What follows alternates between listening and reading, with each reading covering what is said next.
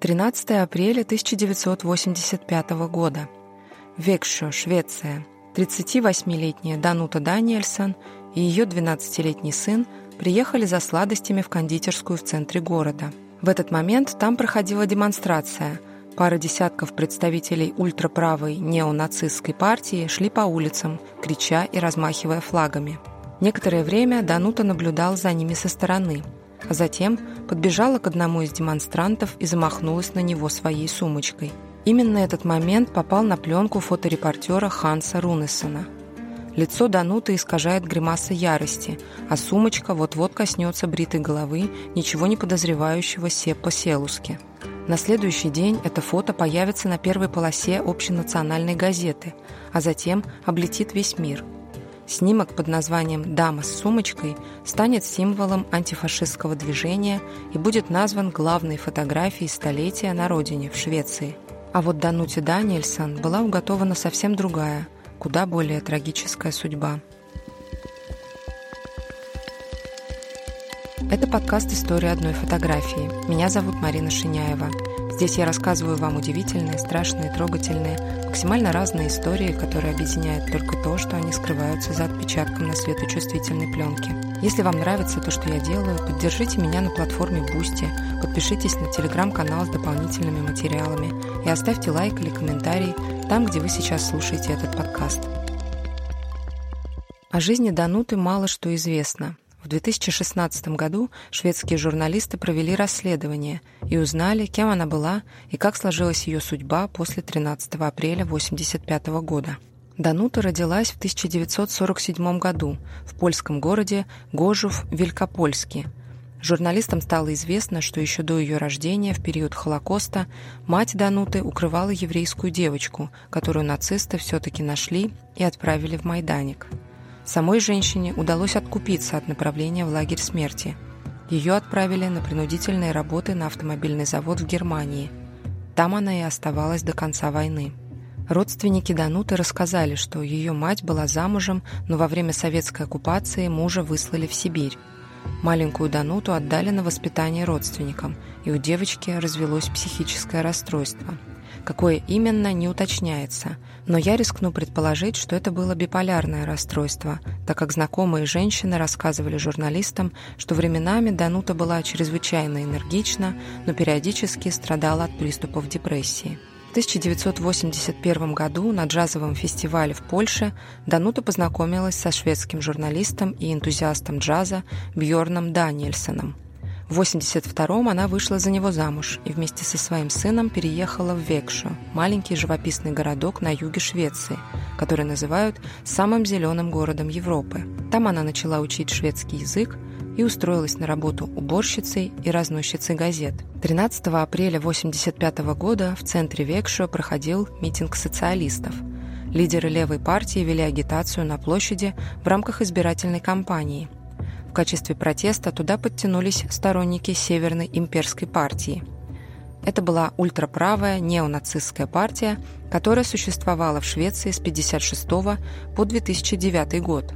Термин «неонацизм» описывает социальные и политические движения, возникшие после Второй мировой войны, которые стремятся полностью или частично возродить идеологию нацизма – Основные черты этой идеологии – белый расизм, крайний национализм и ксенофобия. Основные группы людей, против которых выступают неонацисты – это этнические меньшинства, в особенности евреи, сексуальные меньшинства, трудовые мигранты, а также представители левых взглядов, разделяющие идеи интернационализма, то есть дружбы народов. Митингующие чувствовали себя спокойно и уверенно. Они несли флаги и плакаты, выкрикивали лозунги. Прямо за ними следовала толпа антифашистов – Существует видеозапись, на которой запечатлен момент атаки Дануты на Сеппу Селуске. Сразу после этого начались беспорядки. Кто-то вырывал у демонстрантов флаги, кто-то пускал в ход кулаки. Активисты в конце концов укрылись в туалетах железнодорожного вокзала, откуда их вызволили и доставили в участок полицейские. Из-за того, что фотография Ханса Рунессона попала на обложки газет, все узнали о поступке Дануты. Реакция была неоднозначная – Антифашисты ею восхищались, неонацисты угрожали ей расправой, но большая часть шведского общества осудила ее за проявление насилия. Как утверждали сын, муж и знакомые Дануты, женщина плохо перенесла повышенное внимание к себе после того, как фотография стала популярной. Даниэльсон была отнюдь не единственной, кто атаковал неонацистов. Более того, ее удар не нанес все поселуски никакого вреда. По кадрам хроники видно, что он даже не обернулся, получив удар сумочкой, а просто продолжил идти дальше. Однако именно к персоне Дануты было приковано наибольшее внимание – Женщина ненавидела снимок Ханса Рунессона. Она довольно много внимания уделяла своей внешности и считала, что на снимке не похожа сама на себя. Не говоря уже о том, как тяжело ей было выносить повышенное внимание общественности и угрозы неонацистов. Через три года после злополучного митинга, 27 октября 1988 года, Данута взяла фотокамеру, забралась на водонапорную башню, сказав охранникам, что хочет сделать снимок, и спрыгнула вниз – Ей был всего 41 год. Издание «Смоланс Постон» отправило фоторепортера Урбана Нильсона на место самоубийства неизвестной женщины. Он сфотографировал оставленные на водонапорной башне туфли. То, что погибшей была Данута Даннельсон, стало известно уже позже.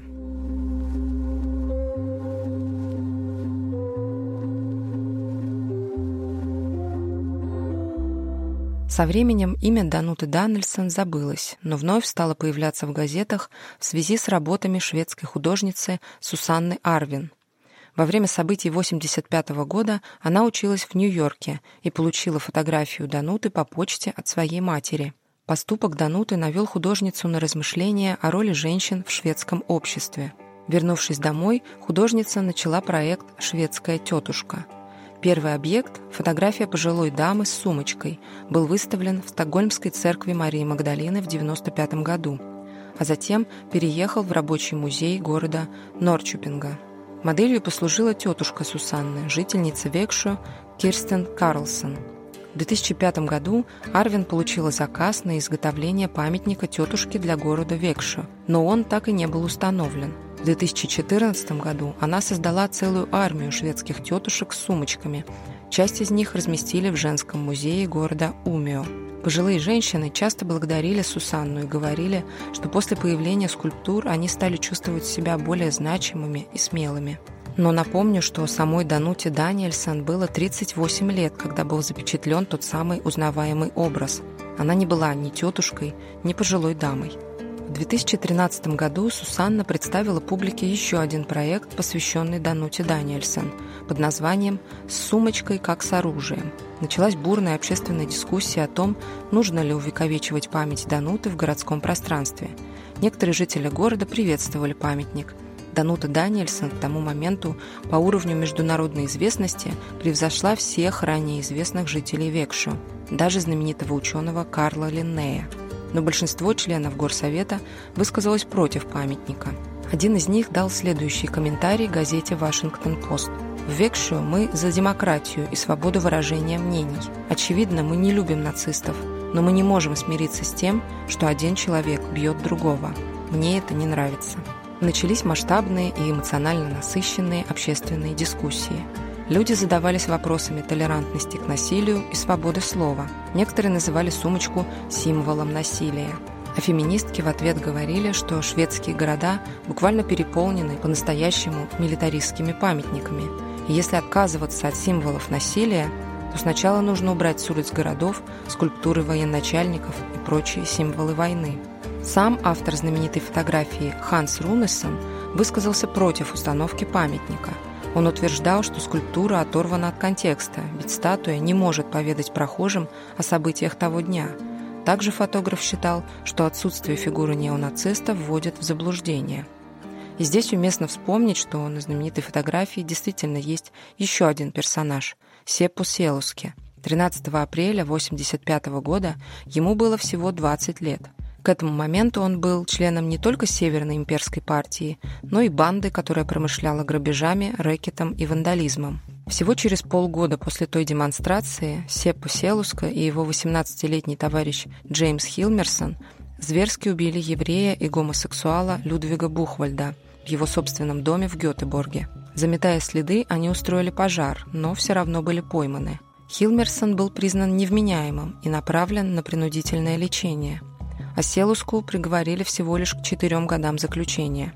Почему приговор был таким мягким, неизвестно. Он освободился в 1992 году.